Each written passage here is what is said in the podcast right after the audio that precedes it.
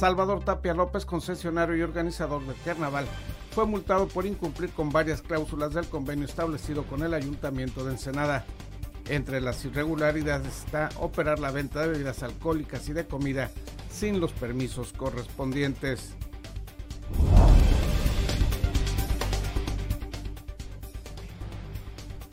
Por falta de recursos, el comité organizador del carnaval canceló uno de los templetes instalados en la zona de festejos que ofrecía música de rock. Denunciaron músicos afectados.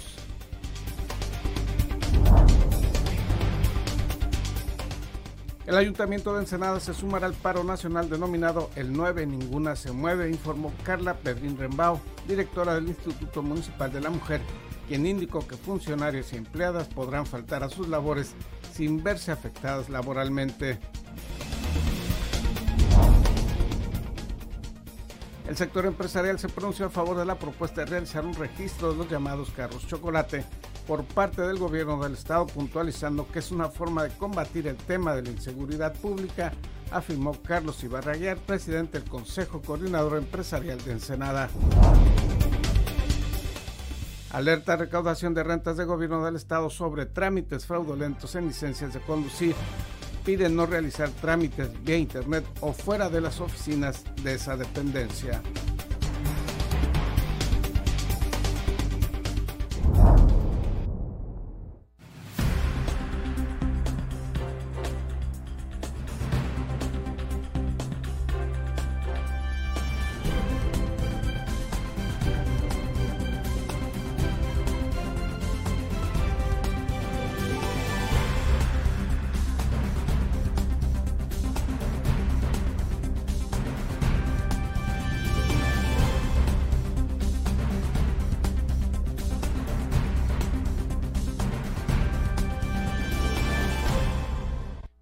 A Zona Periodística de este martes 25 de febrero de 2020. Zona Periodística es una coproducción del periódico El Vigía y en La Mira TV. Más adelante le hablaremos sobre los serios problemas que existen en la organización del Carnaval de Ensenada en esta edición 2020. Empresarios locales se manifestaron a favor del registro de los llamados autos chocolate como una forma de prevenir que estos autos se utilicen en actividades delictivas. El sector empresarial de Ensenada se pronunció a favor de la propuesta de realizar un registro de los llamados carros chocolate por parte del gobierno del estado, puntualizando que es una forma de combatir el tema de la inseguridad pública. Carlos Ibarra presidente del Consejo Coordinador Empresarial de Ensenada, puntualizó que no se trata de una legalización de la estancia de esos vehículos, pues la administración estatal no tiene facultades para hacerlo. No es legalizar, o sea, por eso le dije, o sea, es un censo, eh, es, es nada más saber quién maneja el vehículo. Yo creo que eso es punto y aparte. O sea, no le estás dando, no le estás reconociendo ningún derecho eh, para circular ni que esté legalmente en, México. Yo creo que ni el, ni el propio gobernador tiene la facultad porque es una, un tema este, de aduanas. Señaló que lo que se busca es tener datos mínimos para localizar a quien posea o maneje un carro chocolate y hacerlo responsable en caso de que el automóvil sea utilizado en un acto delictivo o bien en un accidente. Ibarra señaló que lo que se busca es responsabilizar a quien posee un automóvil irregular. Y si no es un registro para efectos, el índice de, de, delincuencia o lo que se ha dado, se ha dado la mayor en este tipo de vehículos que no conocemos quién los trae que desafortunadamente esto pueda servir, este, insisto, como tema de seguridad. Por su parte, la diputada local Miriam Cano Núñez señaló que todavía no tiene definida su postura en torno a si votará a favor o no de la propuesta para establecer ese registro de autos irregulares.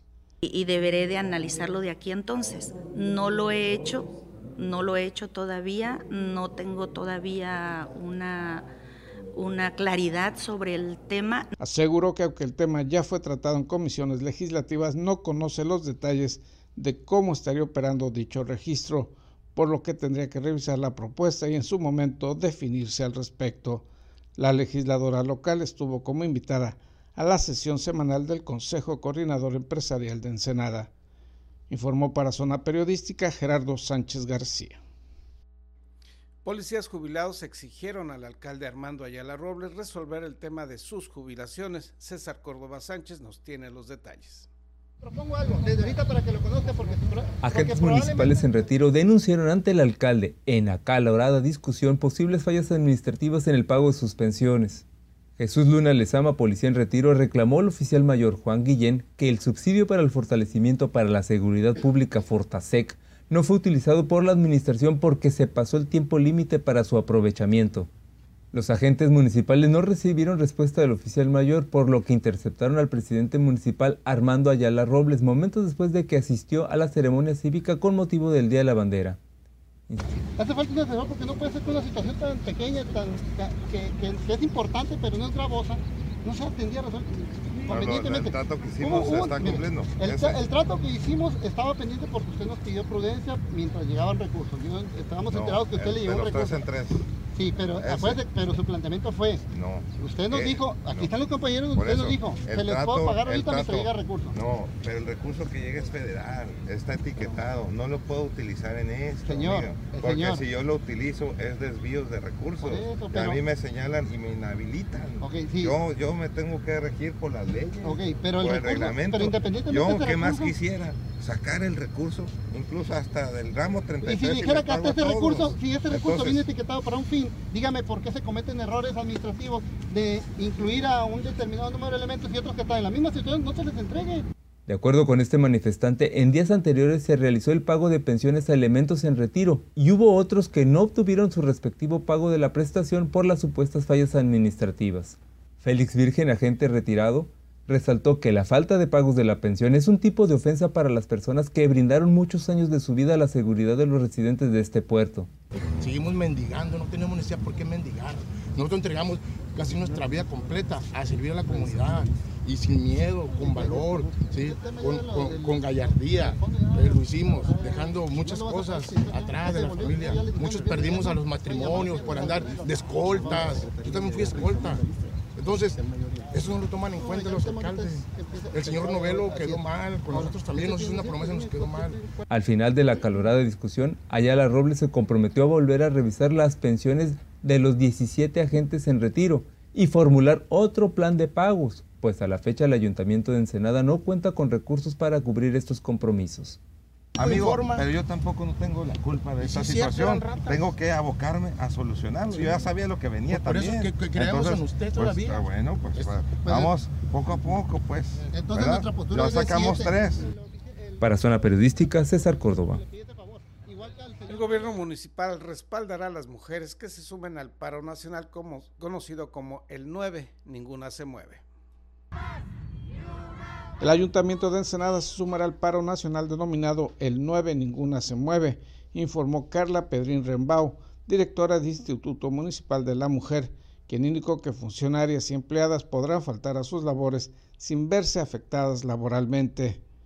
Si bien nosotros como funcionarias no estaremos aquí elaborando, sí vamos a hacer actividades de activismo, vamos a estar en las calles, vamos a estar eh, volanteando nuestros violentómetros porque es una herramienta muy importante en cada jornada. Destacó que ese paro nacional busca hacer visible la importancia de las mujeres en la vida económica del país y a la vez expresar el rechazo hacia la violencia de género existente en México y de la cual poco se habla y mucho menos se actúa.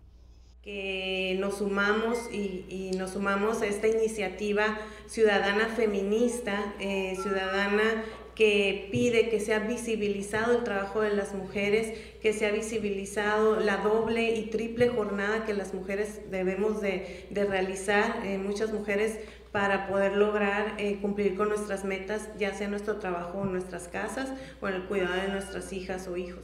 Explicó que en el caso de quienes integran el INMUJER y otras funcionarias y empleados municipales, estarán realizando fuera de las instalaciones municipales labores de activismo en contra de la violencia de género. Entre ellas, dijo, se estarán repartiendo volantes sobre el motivo del paro, así como también los llamados violentómetros, un documento en el cual se muestran los diferentes tipos y grados de violencia que se pueden ejercer en contra de las mujeres, informó para Zona Periodística Gerardo Sánchez García. También en Tijuana las autoridades municipales respaldarán al personal femenino que se sume a dicho paro nacional.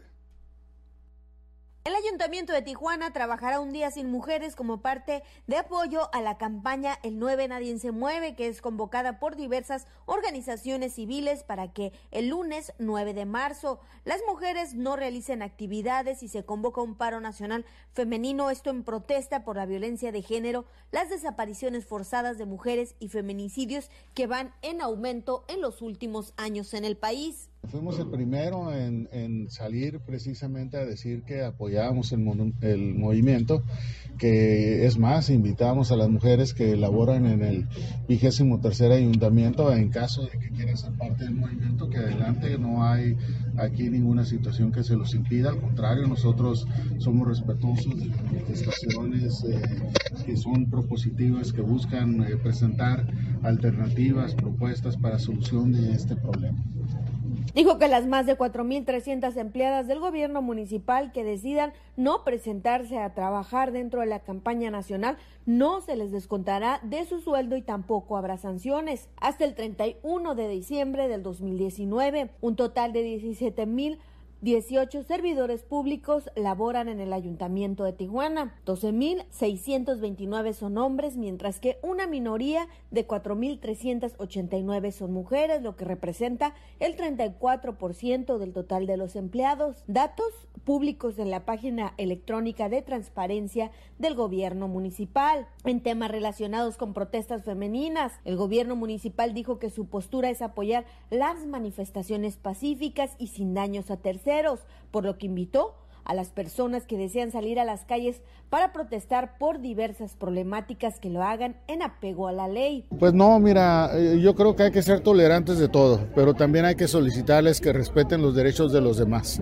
porque también las demás personas tienen derechos y no pueden ser agredidos, no pueden ser golpeados por, cuestiones de una marcha. Las marchas deben de ser pacíficas, ordenadas y con propuestas para efecto de la solución del problema que, que encabeza.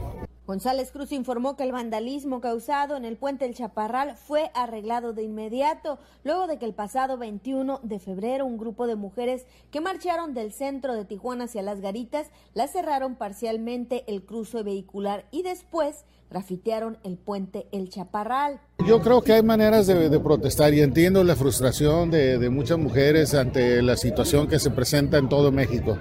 Eh, sin embargo, pues nosotros tenemos que cuidar nuestra ciudad, no, no podemos aceptar de que sea, sea la medida de, una protesta. Destruir, vandalizar no es eh, lo que quiere la ciudadanía en general.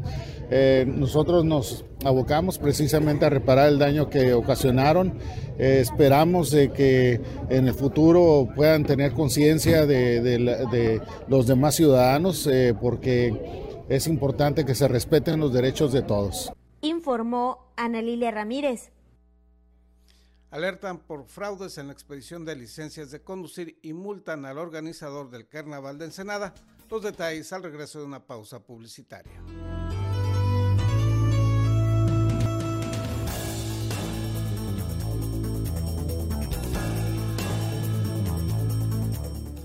La recaudación de rentas de gobierno del estado alertó a la población sobre un grupo de defraudadores que ofrecen la realización de trámites de esa dependencia vía internet y realizar depósitos en tiendas de autoservicio o de conveniencia.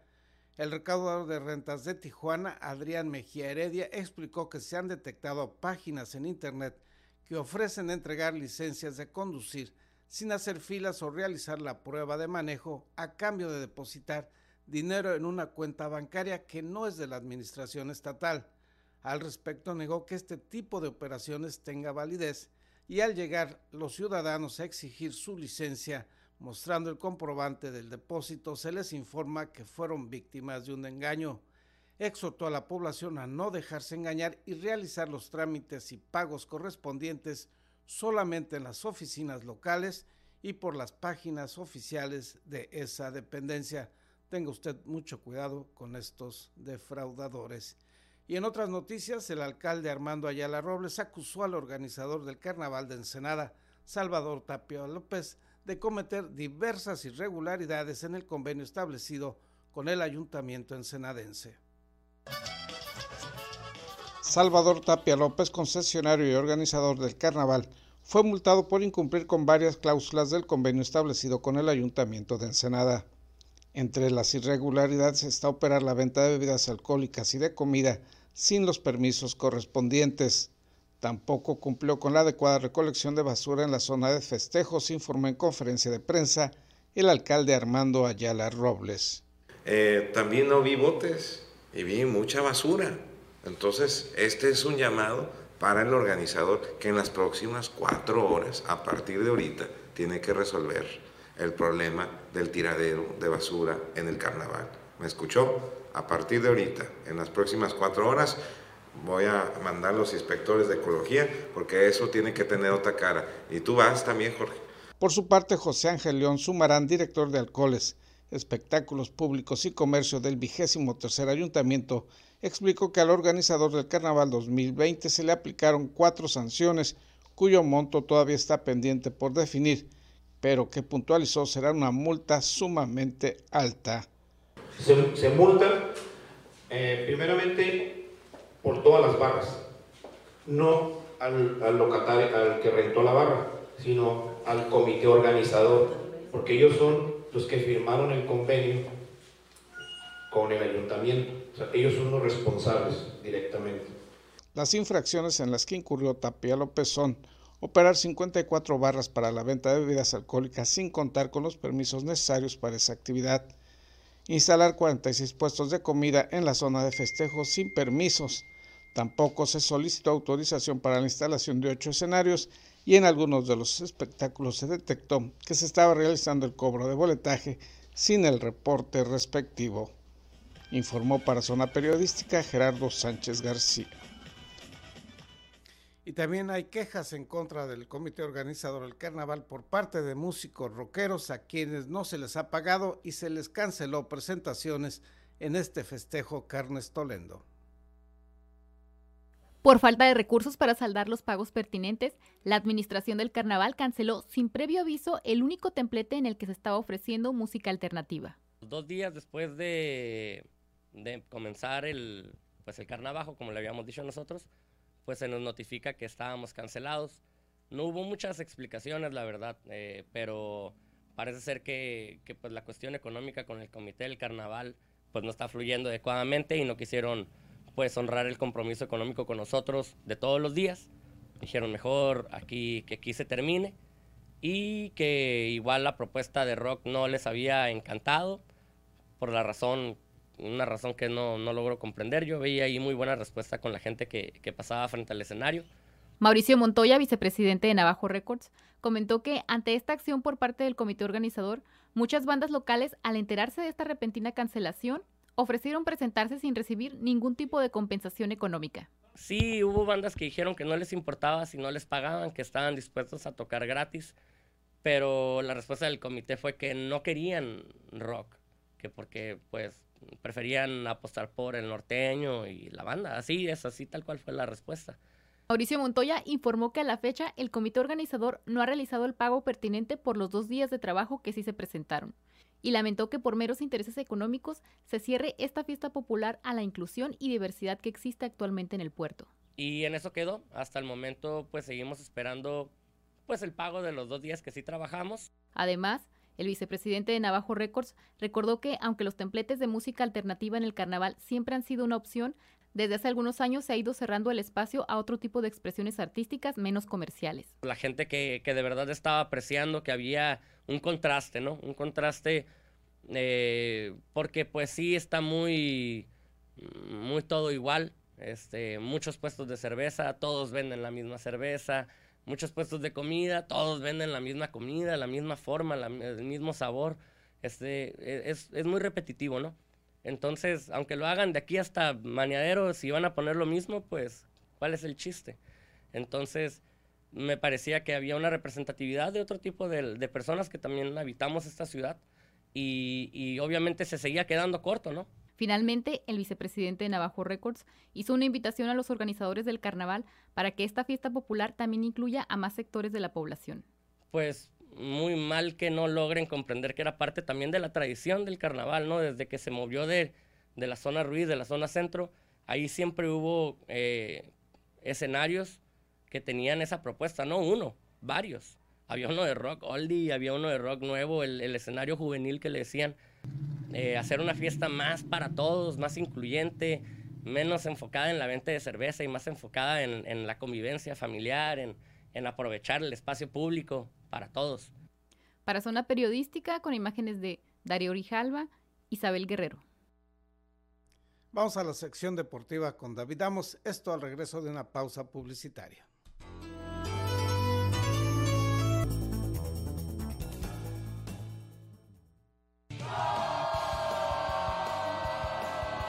Y es tiempo de la mejor información del deporte local e internacional. Acompaña a tu anfitrión David Amos con la nota, el análisis y toda la cobertura de los atletas y eventos deportivos del puerto. Ya inicia en la mira Deportes. Hola, hola, ¿qué tal? ¿Cómo están amigos? Gracias por continuar en las señales de la Mira TV y por supuesto Periódico El Vigía. Ya es martes y como todos los martes llegó la hora de hablar de deporte. ¿Qué les parece si iniciamos precisamente, como ya es una costumbre, con el balompié de nuestra ciudad? Porque déjenme platicarles que hubo homenaje al equipo de fútbol infantil Atlético Fénix. Con un clima agradable para la práctica del balompié y en el campo número uno de la ciudad deportiva de Valle Dorado, el Atlético Bahía venció por dos goles a cero a los Cimarrones de Sonora en la jornada 22 de la Liga Premier en la Serie A. Previo al pitazo inicial del encuentro, se recordó a los fallecidos del Atlético Fénix, como los futbolistas Javier Díaz, Ángel López e Isaías Vázquez, además de la entrenadora Rocío Morales Anaya. Y para continuar con las noticias, nos vamos con el rey de los deportes, porque vaya que hay béisbol en nuestra ciudad. Ya están las semifinales, porque Mariscos Bahía cumple con las expectativas. Los marisqueros dominaron el primer encuentro en la serie de semifinal de la Liga Industrial Comercial, imponiéndose por pizarra de 9-3 sobre Océano Profundo en el campo Alberto Mancilla Ponce. El pitcher ganador fue ni más ni menos que Daniel Sierra, con labor de 5 entradas, de 6 hits, 3 bases, 6 ponches y 3 carreras. Daniel, por cierto, que sigue preparándose y entrenando como los grandes en el gimnasio Fire Fines, además de en el club de corredores Todos Santos. Y ahora pasamos al deporte de los golpes porque Iván Choco Castillo volverá a Combate Américas. Vaya que tenemos artes marciales mixtas en nuestra ciudad. Si no es el Victory Fight Club, es también el Team Black porque después de una preparación a conciencia y del más alto nivel, este próximo 28 de febrero en Fresno, California, Iván Choco Castillo enfrentará al americano Dani Ramírez.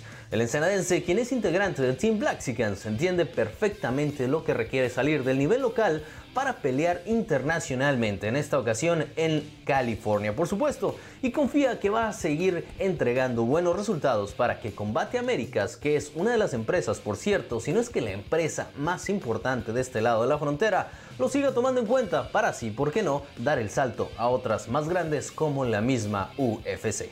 Tenemos buenas noticias para Ensenada porque la ensenadense Cassandra Ramos demuestra su poderío. En el Campeonato Nacional de Judo Juvenil y Primera Fuerza, Cassandra salió victoriosa consiguiendo dos preseas doradas en la categoría de menos 48 kilogramos. Dijo haberse sentido contenta por un resultado que es el reflejo de años de arduo trabajo en este deporte. Actualmente la ensenadense se encuentra becada en el Centro Nacional de Desarrollo de Talentos Deportivos y Alto Rendimiento y ha formado parte de selecciones nacionales. Enhorabuena para esta chica que está entregando excelentes resultados y poniendo el nombre de nuestra ciudad en alto. A continuación la nota nacional y bueno, teníamos que hablar del golf porque Patrick Reed es el nuevo campeón del WGC México Championship 2020.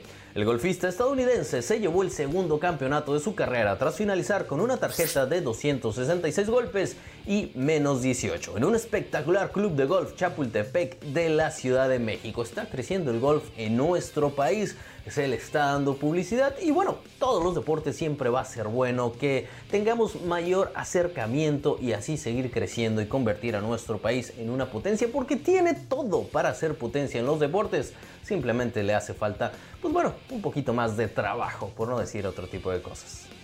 El campeón mexicano Julio César Chávez es otra vez noticia. En esta ocasión, bueno, se sinceró en entrevista y dijo haber conocido a los más grandes narcotraficantes. ¿Cómo la ven ustedes? Pero negó haber tenido alguna relación laboral o de negocios con ellos. Conozco al Mayo Zambada, al Chapo Guzmán, toda mi vida la he hecho en Sinaloa. Y así como salieron los mayores criminales del narcotráfico, también salió el mejor boxeador mexicano. Mencionó, bueno, no hay que sacar de contexto esta entrevista, simplemente le preguntaron y bueno, se sinceró y dijo la verdad. Esto no quiere decir que esté eh, eh, o que esté a favor de este tipo de situaciones o de criminales, sin embargo, bueno, se lo preguntaron y lo dijo, porque es de Sinaloa, toda su vida la ha hecho en Sinaloa y vaya que, que si hay alguien famoso es Julio César Chávez. Y pasamos ahora a la nota internacional porque el coronavirus sigue haciendo mella en las actividades deportivas. En esta ocasión en Italia, en donde se interrumpieron todas las justas deportivas programadas para el pasado fin de semana en Piacenza, en el norte de Italia, al descubrirse un foco de contagio que ha causado dos fallecidos y 28 casos registrados de contagio. Y en la nota internacional, pero del deporte de los guantes, en lo que podría ser la pelea de peso pesado más seguida de las últimas dos décadas, Tyson Fury dominó a Wilder durante 7 asaltos el pasado sábado por la noche, con un Tyson Fury que hizo lo que dijo que haría, que iba a ser boxearlo, utilizando habilidades de boxeo como el contragolpe, la velocidad de manos, dejando sin posibilidades a un vapuleado Wilder que nunca le encontró la medida a su rival. Lo que sigue aún está por verse, déjenme platicarles, todavía están en pláticas, pero parece ser que el dinero se está moviendo hacia una pelea entre eh, Anthony Joshua, así es el que venció al México americano Andy Ruiz y Tyson Fury. Veremos qué sucede. Ya saben que en este deporte lo que manda es el dinero y el espectáculo. Lo que sí hay que decir que Tyson Fury le pasó por encima a Wilder que no metió, pues como dicen algunos, ya ni las manos. Y con esto damos por terminada la nota deportiva, ya lo saben, todos los martes, todos los viernes en punto de las 8 de la noche, no se pierdan las cápsulas, también tenemos entrevistas ahí con los mejores entrenadores, promotores y por supuesto los mejores atletas de nuestro puerto de Ensenada. También pasamos a despedir su noticiero Zona Periodística con Gerardo Sánchez de lunes a viernes 7.30 de la mañana completamente en vivo. No se lo pierdan. Mi nombre es David Amos. Hasta la próxima.